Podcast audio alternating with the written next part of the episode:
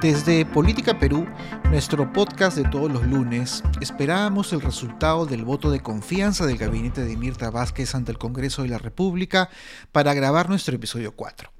Pero lamentablemente, el debate se postergó hasta el próximo jueves 4 de noviembre ante el fallecimiento del congresista Fernando Herrera Mamani de Perú Libre, ocurrido esta tarde.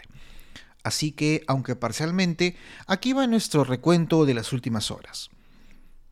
Descontando los días de las exequias y el duelo parlamentario, pensamos que quizá la continuación del debate por la confianza podría hacerse a inicios de la próxima semana y no al cierre, tal como va a ocurrir, con el fin de no alargar la incertidumbre política que definitivamente influye en una economía que empieza a dar algunas señales positivas, como la disminución del precio del dólar desde hace ya varios días. Al inicio de su exposición, la Premier hizo levantar las cejas de más de un parlamentario de oposición cuando dijo, me gustaría que se entienda que he venido a proponer un acuerdo, un pacto que beneficie a todos los peruanos, un nuevo contrato social por la estabilidad, la democracia y los cambios que nos demandan,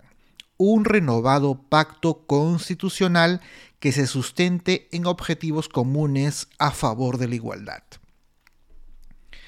sin mencionar en ningún otro momento la Asamblea Constituyente, Vázquez fue un poco arriesgada con esta frase, lo cual hizo recordar al hemiciclo entero que si bien el cambio de la Carta Magna tiene mucha oposición en la mayoría de bancadas, el gobierno no ha renunciado aún a este proyecto que enmarca el panorama político del presidente Pedro Castillo y de su partido Perú Libre, aunque buena parte de él no le dé la confianza al nuevo gabinete.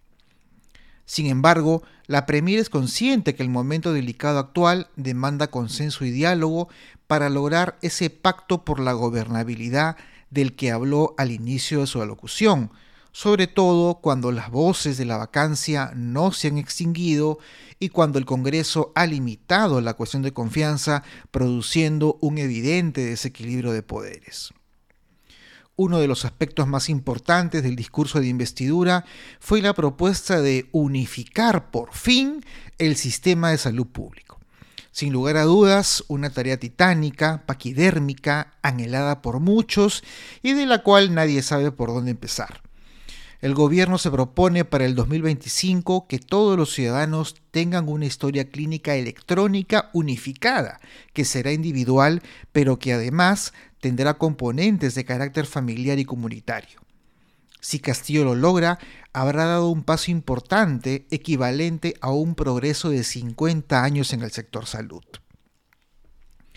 El retorno a las clases presenciales fue otro aspecto resaltante. Según la Premier, el drama de millones de niños y padres de familia, producto de las medidas de contención de la pandemia del COVID-19 y la falta de condiciones básicas para una educación a distancia, está cerca de llegar a su fin. Para julio del 2022, casi el 99% de los escolares a nivel nacional podrán volver a la educación presencial si los indicadores epidemiológicos continúan hasta ahora.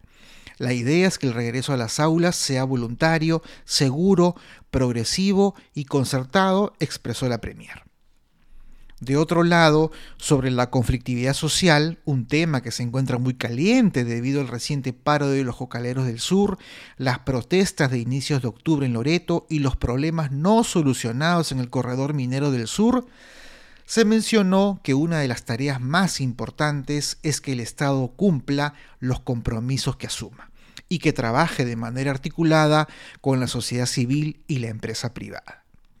La nueva ley de ordenamiento territorial y la política nacional de ordenamiento territorial que el Ejecutivo presentará en el 2022 también serán piezas claves para reducir la conflictividad social.